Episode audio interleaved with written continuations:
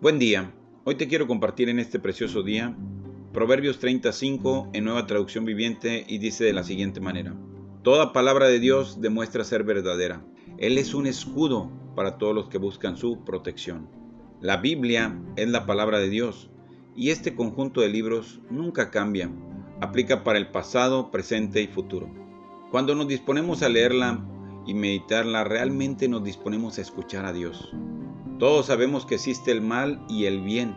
Sin embargo, algunos llaman bueno a las cosas malas y otros llaman malo a las cosas buenas. Es por eso que debemos de tener siempre la humildad de saber qué dice Dios en su bendita y hermosa palabra, para saber si lo que estamos haciendo es bueno o malo delante de Papá Todopoderoso. Por ejemplo, en estos días 30 y 31 de octubre Muchas personas disfrazan a sus hijos de fantasmas, brujos, ángeles, abejas, etc. Y aunque algunos digan que no pasa nada, realmente sí pasa y mucho, ya que en el plano espiritual le abren las puertas al diablo para que los ataque y los golpee. Hoy en día podemos encontrar muchos videos en el YouTube de lo que se esconde detrás de Halloween. En estos videos encontrarás mucha información que nos ayuda a entender más cómo trabajan las tinieblas u oscuridad.